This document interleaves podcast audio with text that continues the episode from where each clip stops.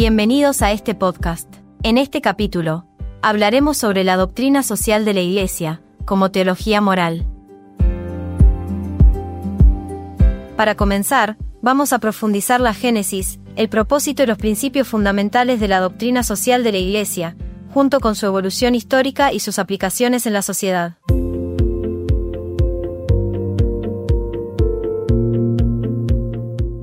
La doctrina social de la Iglesia surge como respuesta a desafíos sociales, especialmente durante momentos de convulsión, como el histórico contexto de América Latina y otros lugares donde la dignidad humana y los derechos se veían amenazados. Tras el Concilio Vaticano II, el Papa Pablo VI establece la Comisión Pontificia de Justicia y Paz para abogar por el bienestar y los derechos de las personas.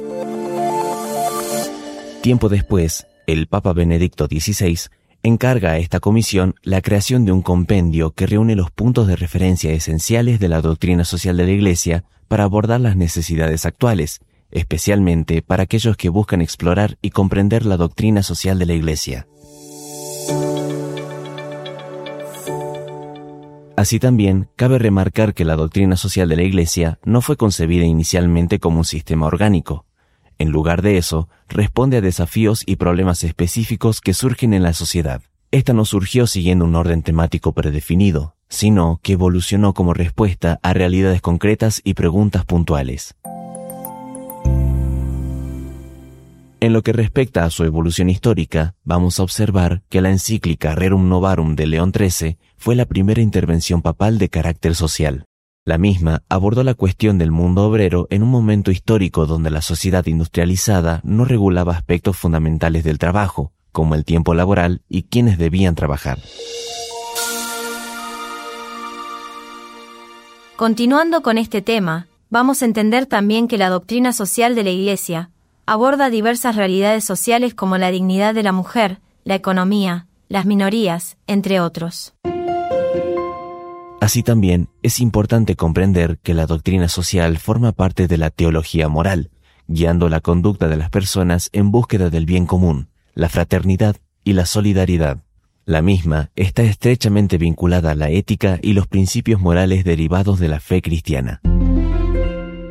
Por otro lado, también hay que tener en cuenta que la doctrina social se nutre de distintas disciplinas, como la filosofía, economía, sociología y ciencias políticas, utilizando los aportes de estas ciencias para abordar y comprender los hechos sociales relevantes. Se destaca el papel esencial de la filosofía para comprender los conceptos fundamentales y proporcionar el contexto teórico en el que se desarrollan las enseñanzas sociales.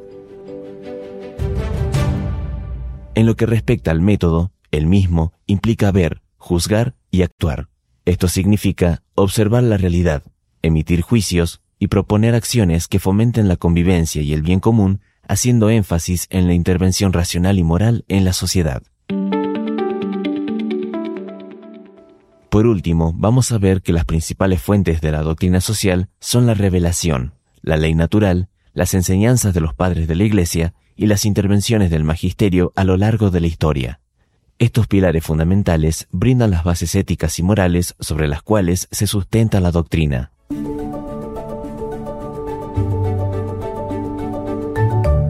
Como resumen general de este episodio, vamos a entender la doctrina social de la Iglesia, como la base de enseñanzas, cuya naturaleza teológico-moral responde a desafíos sociales y se basa en principios éticos y morales, para abordar realidades sociales, proponiendo acciones orientadas hacia el bien común y la justicia social. Esto fue todo por hoy. Recuerden ver la teoría en los libros, no solo en el módulo. Los esperamos en el próximo podcast de la carrera.